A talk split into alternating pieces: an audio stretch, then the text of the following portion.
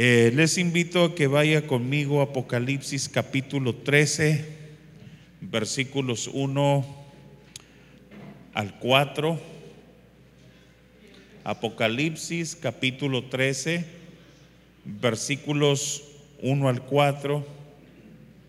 Posteriormente estaremos pasando al capítulo 14, pero vamos a leer primero capítulo 13 verso 1 al 4. Dice la palabra del Señor, me paré sobre la arena del mar y vi subir del mar una bestia que tenía siete cabezas y diez cuernos, y en sus cuernos diez diademas y sobre sus cabezas un nombre blasfemo.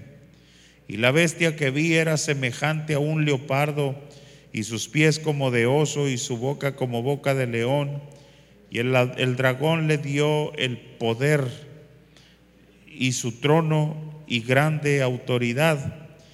Y vi una de sus cabezas como herida de muerte, pero su herida mortal fue sanada, y se maravilló toda la tierra en pos de la bestia. Y adoraron al dragón que había dado autoridad a la bestia, y adoraron a la bestia diciendo, ¿quién como la bestia y quién podrá luchar contra ella? Nos vamos al capítulo 14 y leemos desde el versículo 1 hasta el versículo 3.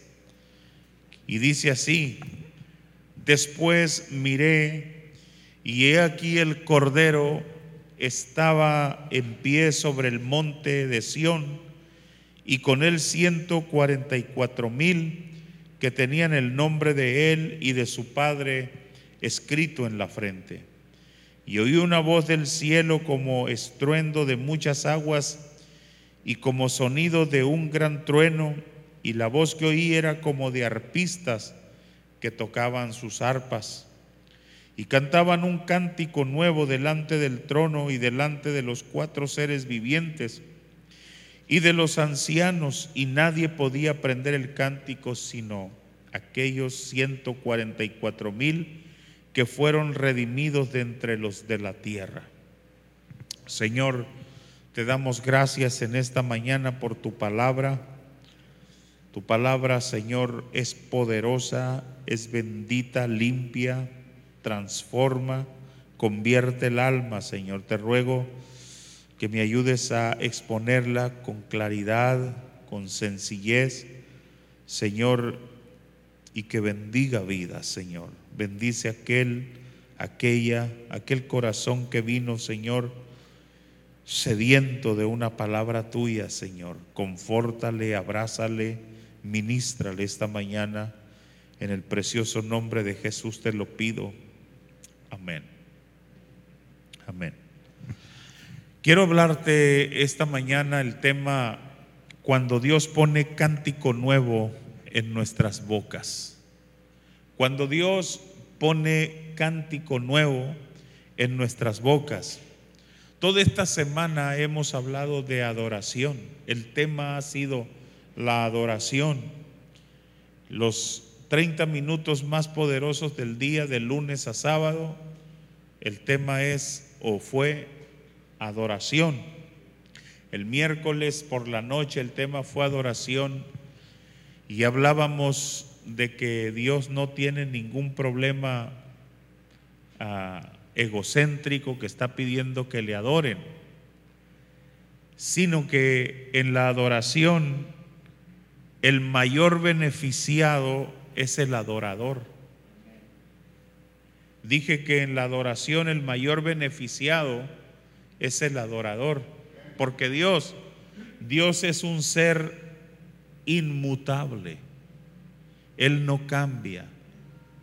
Y esto nos lleva a entender que si nosotros no le adoramos, Él sigue siendo Dios. Todopoderoso, omnipotente, omnisapiente, omnipresente. Él sigue inalterable, a Él no se le quita nada, pero si nosotros no adoramos, la adoración es la conexión que nos conecta, disculpándome la redundancia, nos conecta a la fuente de vida. Y al adorar nos conectamos a la fuente de vida y la fuente de vida se derrama sobre nosotros y somos bendecidos. El adorador es el principal beneficiado de la adoración. Y eso es lo que estábamos hablando. Ahora, cuando Dios pone cántico nuevo en nuestra boca, el libro de Apocalipsis está lleno de unos cuadros maravillosos de adoración y, y entendemos, para entender esto, de cuando Dios pone cántico nuevo en nuestra boca, eh, debemos entender primero que el ser humano ha sido creado con una necesidad de adorar. Y el hombre, la mujer, el ser humano caído, cuando no cuando no adora a Dios, termina adorando otras cosas. Dije que el ser humano caído, cuando no adora a Dios, termina adorando otras cosas. Termina adorando ídolos, termina adorando demonios, termina adorándose a sí mismo, termina adorando a su trabajo, sus títulos, sus posesiones, a una persona, a un hijo, a una hija. Pero algo, algo tiene que sustituir el objeto de adoración que debería de ser al Dios vivo y verdadero. ¿Me estoy explicando acá? Entonces en esa necesidad de orar al hombre caído, Satanás lo engaña dándole objetos de adoración falsa.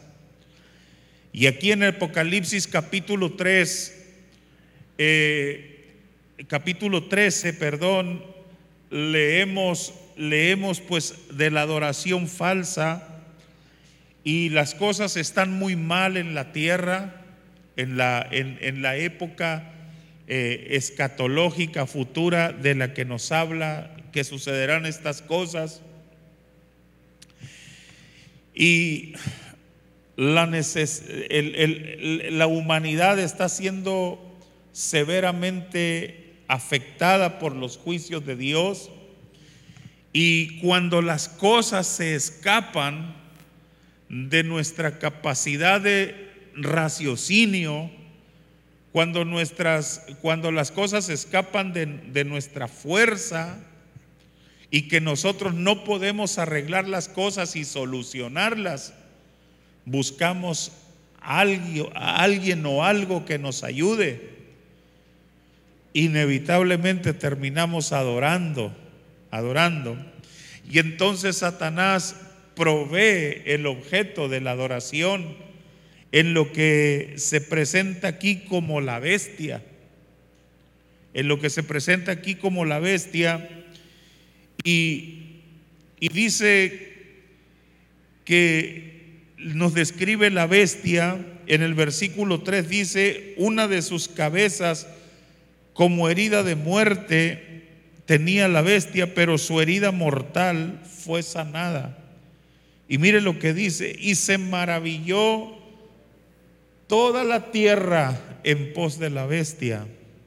Y el versículo 4 terminaron adorando. Y adoraron al dragón. ¿Quién es el dragón? En el, en el capítulo 12 de Apocalipsis se nos dice claramente que el dragón es la serpiente antigua llamado diablo y Satanás. Terminaron adorando al dragón que había dado autoridad a la bestia y adoraron a la bestia y decían en su adoración, ¿quién como la bestia y quién podrá luchar contra ella poniendo por encima al anticristo y a Satanás mismo? Una adoración diabólica tremenda y tremendamente falsa. Qué cosa más más tremenda, ¿verdad? La adoración falsa es promovida por la imitación.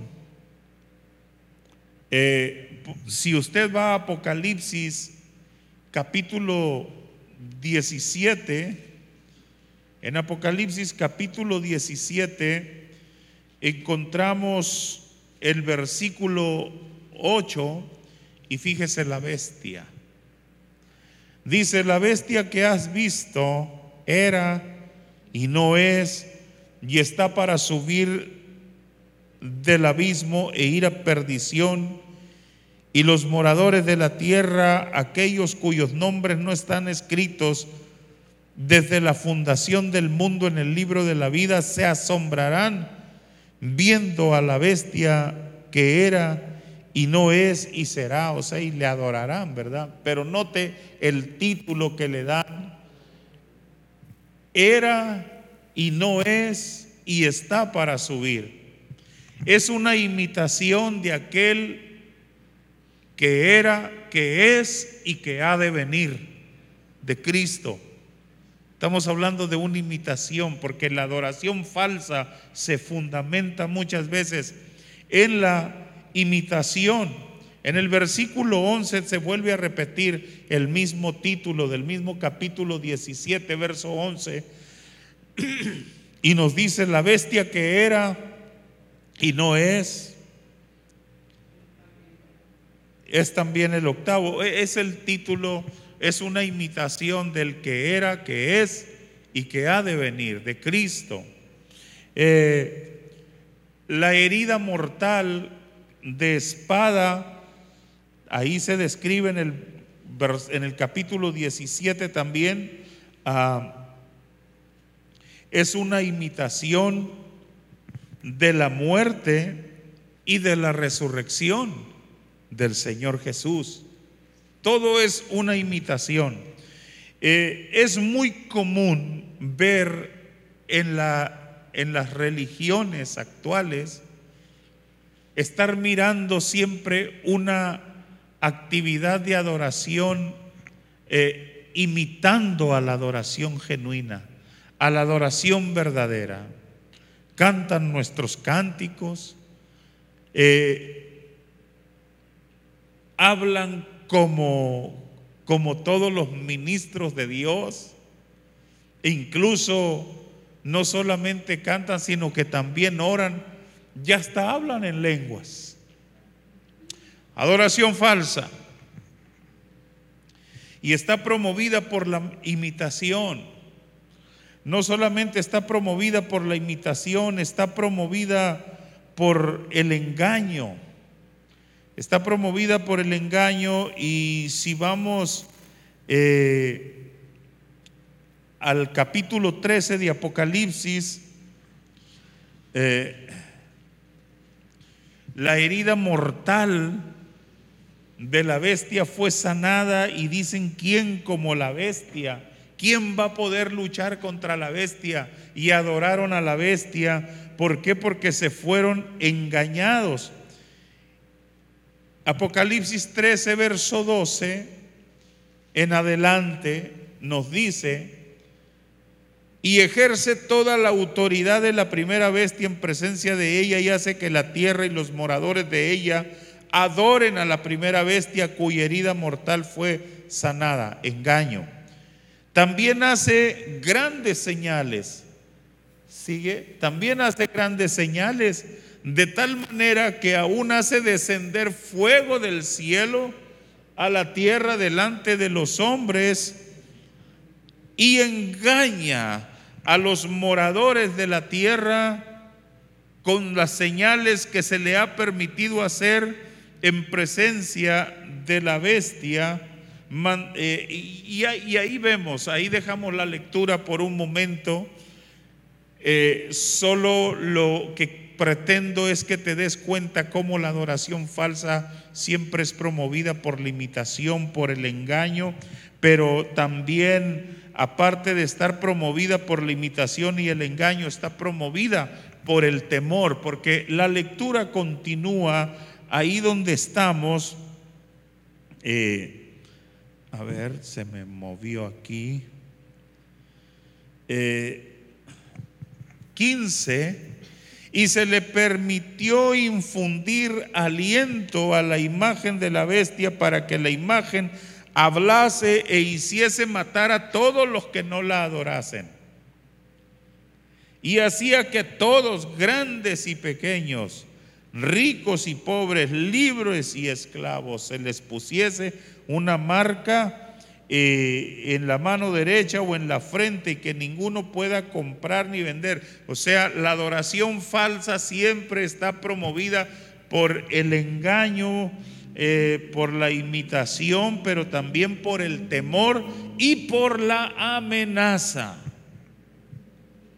Si dejas la religión en la que tú, en la que se te inculcó, te vamos a desheredar. Sí, por la amenaza, por el temor. En esto es bien sabido en nuestra región, en nuestro propio folclore, en nuestras propias costumbres, ahora mismo, en estos tiempos de cuaresma, eh, personas que practican este tipo de costumbres, de contis, de fariseos, todo ello, y que han conocido el mensaje de la palabra de Dios, las buenas nuevas del Evangelio, en su fuero más íntimo saben perfectamente bien que lo que se les ha dicho es la verdad y saben y están convencidos de la verdad, pero no abandonan sus prácticas ni sus costumbres porque tienen miedo. Porque tienen miedo que sus deidades a las que ellos adoran les castiguen les hagan daño o a, ellos, a sus familias, les vengan cosas malas. La misma comunidad les amenaza. ¿Por qué? Porque vuelvo a insistir, porque siempre la adoración falsa va acompañada de la imitación, el engaño, el temor, la amenaza. Puede haber un día en la adoración verdadera en que por alguna razón no adoraste, la agenda se te la saboteó, cualquier situación en el día, pero vives por gracia y sabes que Dios te sigue amando. No hay temor, dice la escritura en el amor, no hay temor, pero aquí en la adoración falsa sí hay temor. Un adorador de la Santa Muerte no puede dejar a, dicho ídolo porque tiene, tiene miedo que tal ídolo tome represalias contra él, contra su familia. Y de hecho hay gente que ha experimentado cosas paranormales en su vida porque han, han, intentado o le han fallado a esa deidad porque detrás de ellos no entienden que hay un poder espiritual engañoso, el cual Cristo con su poder y su sangre derramada en la cruz lo quebranta. Pero así es la adoración engañosa, pero mentirosa, la adoración falsa pero vamos a la adoración, cuando Dios, a la verdadera adoración. En el capítulo 14, versículo 1 dice, después miré y aquí el Cordero estaba en pie sobre el monte de Sión y con él 144 mil que tenían el nombre de él y el de su padre escrito en la frente. Ellos no tienen 666, ellos tienen el nombre del Cordero y del Padre. Aleluya. Y oí una voz del cielo como estruendo de muchas aguas y como sonido de un gran trueno y como la voz y la voz que oí era como de arpistas que tocaban sus arpas y cantaban un cántico nuevo delante del trono y delante de los cuatro seres vivientes y de los ancianos, y nadie podía aprender el cántico sino aquellos 144 mil que fueron redimidos de entre los de la tierra. La adoración verdadera. La adoración verdadera. Eh, Esto es maravilloso porque dice que estos 144 mil en el versículo 3 cantaban un cántico nuevo. Eh, yo me puse a pensar, a, a estudiar, a analizar eh, por qué, por qué nadie puede, podía aprender el cántico. Y reconozco que necesita más, más trabajo hermenéutico de investigación, de interpretación, pero una respuesta es porque es un cántico nuevo. Por eso nadie lo puede aprender. Porque es un cántico nuevo.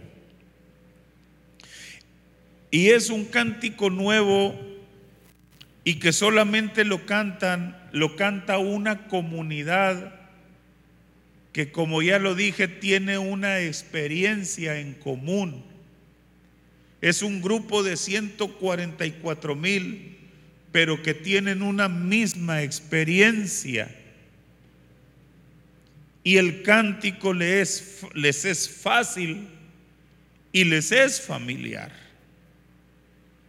Y por eso ellos lo cantan y los demás no. Y nadie y, los demás no lo podían ah, aprender el cántico.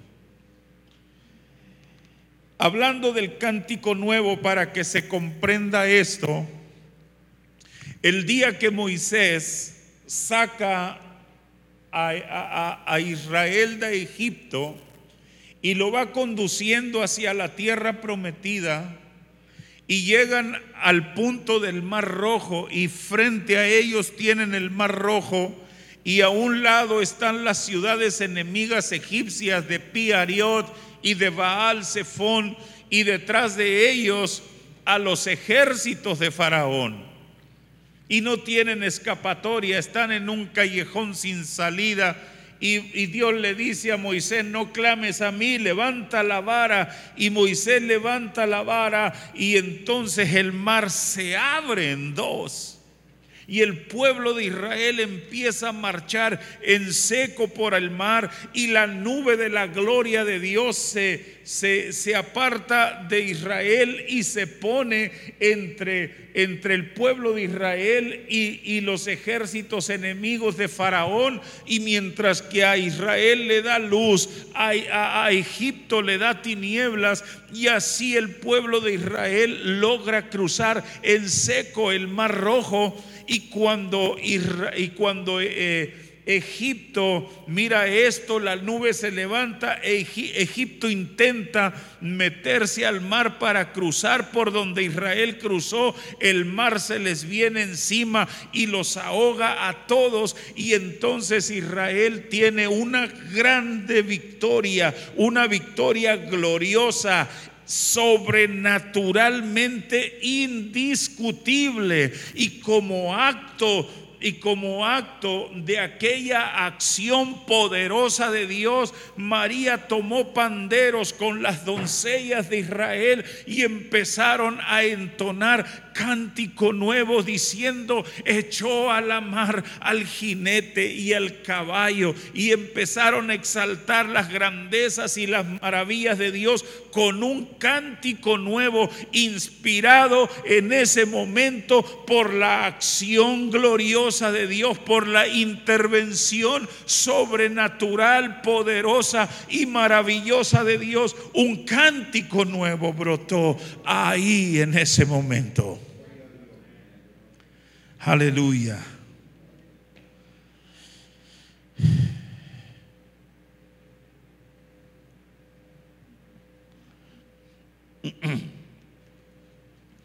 En el libro de los Salmos, en el Salmo 40, el rey David dice, pacientemente esperé a Jehová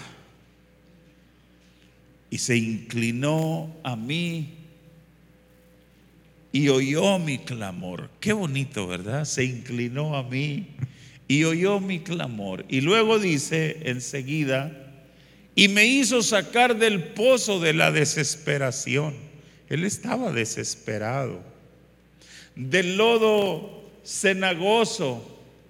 Y cuando y puso mis pies sobre peña y enderezó mis pasos. Yo no sé si alguna vez usted ha caminado por lodo cenagoso, pero yo he caminado en lodo cenagoso en las marismas del Ciari con el lodo, el fango, casi, casi a la cintura, queriendo salir y la, y la marea subiendo. Y hay una gran diferencia que sientes cuando ya sales del lodo cenagoso y caminas por un lugar, por una superficie sólida. Y Dios hizo un cambio en David y lo sacó del lodo cenagoso del pozo de la desesperación y puso sus pies sobre peñas, se sintió ligero y enseguida dice el versículo 3, puso luego en mi boca cántico nuevo, alabanza a nuestro Dios. Verán esto mucho y temerán y confiarán en Jehová.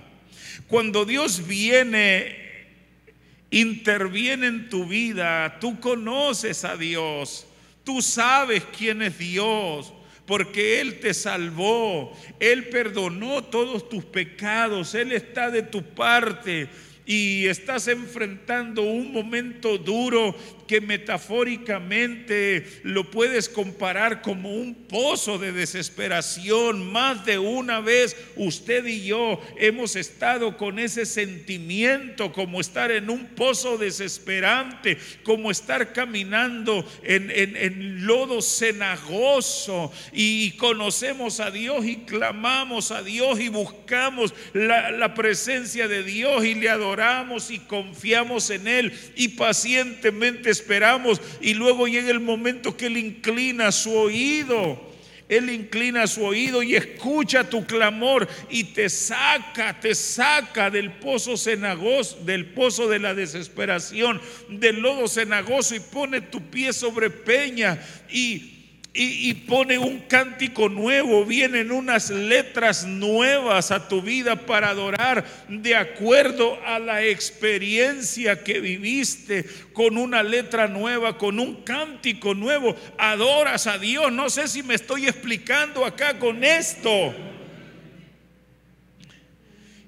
Entonces pone un cántico nuevo en tu boca y con ese cántico nuevo tú le alabas, tú le adoras, adoración genuina, adoración verdadera, adoración poderosa, adoración cuyas letras de tu adoración se fundamentan en los actos de misericordia de Dios a favor tuyo. Y aquel cántico produce un impacto en otros, esto lo oirán muchos y confiarán y temerán y confiarán en Jehová. Pero eso sucede en la adoración genuina, verdadera, no en la adoración falsa. Aleluya. Salmo 33, 3, cantadle cántico nuevo, háganlo bien, tañendo con júbilo.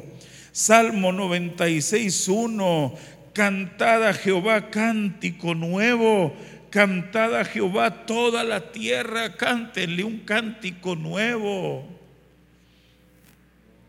Salmo 98, 1, cantad a Jehová cántico nuevo porque ha hecho maravillas. Aleluya. Hace algunos años atrás, nosotros teníamos un viaje para Ciudad Juárez a, una, a un evento juvenil, vino nuevo. Ya teníamos el viaje, teníamos los presupuestos para el viaje, eh, muy limitado, por cierto, era nuestro viaje. Estaba yo un poquito preocupado, decía, tenemos que cuidar mucho porque vamos muy limitaditos. Y, llegó ese día, un día por la mañana antes del viaje, mi suegro y nos dijo, me saqué la lotería. y me dijo, vamos a Navojoa, acompáñame a Navojoa para cobrar los billetes. Y yo le dije, encantado de la vida, suegrito, vamos, yo lo acompaño. Y nos fuimos, hermanos, y cobramos, cobramos el dinero, nos vinimos. Eh, parte pues él puso en el banco, pero traía efectivo y me dio un billetote a mí y le dio un billetote a mi esposa y le dio un billetote a cada uno de mis hijos y dice, bueno, pues ya me voy porque tengo cosas que hacer y pues que le vaya bien suegrito y se fue y cuando ya se fueron ellos y cerré la puerta y me quedé solo con mi esposa, ¿qué cree que hice? Me volví. Y cantando, cantando lo que se me... Cántico nuevo. Cántico nuevo. Dios hace eso. por eso es que yo le llamo esta palabra cuando Dios pone cántico nuevo en tu boca.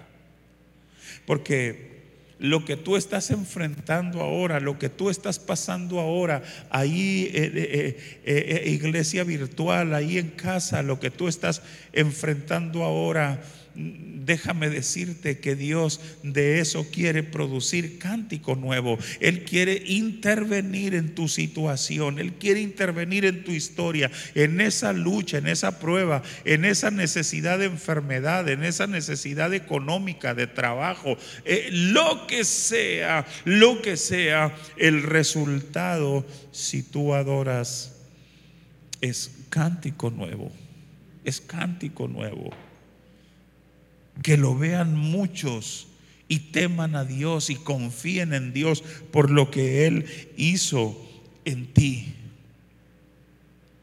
Esta semana yo tuve muchos motivos de cántico nuevo y letra para cántico nuevo. Eh, un comunicado que nos mandó Carlos Hinojos de Ciudad Juárez por quien orábamos por, por cáncer en, en su vientre, cáncer alojado en su páncreas, vesícula y uh, hígado, el tumor desapareció. Y solamente quedaron tres heridas en, en, en, el hígado, dos de ellas secándose y la otra reduciéndose Ah, cáncer, desaparecido. ¿Y, qué, y, cuál es? Ah, no fue cáncer. No, cántico nuevo, emocionarme porque Dios había intervenido sobrenaturalmente, echó a la mar al jinete y al caballo ahogó a los ejércitos de Faraón. Mi Dios volvió a abrir el mar nuevamente. Y volvimos a tomar los panderos otra vez y a cantar echó a la mar al jinete y al caballo. Y luego se comunica hermana Silvia Niebla diciendo, dieron de alta mi hermano, está fuera de peligro. Cántico nuevo. Y luego supimos que ya Cuauhtémoc que estaba bien, que viejo está cántico nuevo, cántico nuevo. Y yo cantaba cántico nuevo y los demás no lo podían cantar porque solo yo lo sabía. Porque solo yo lo sabía. Aleluya. Y eso es lo que pasa cuando enfrentas pruebas, cuando enfrentas luchas, cuando enfrentas lo que enfrentas. Y luego Dios atiende tu clamor e interviene a tu favor. Y cántico nuevo. Eh, ¿Qué está cantando la hermana? No le entiendo. Pero ella sí se entiende porque ella sabe lo que pasó. Ella sabe lo que sucedió y qué sucedió. ¿Qué es lo que pasó? Que intervino el Dios de la gloria. Ponte de pie, ponte de pie y adora conmigo. Ponte de pie y alaba conmigo.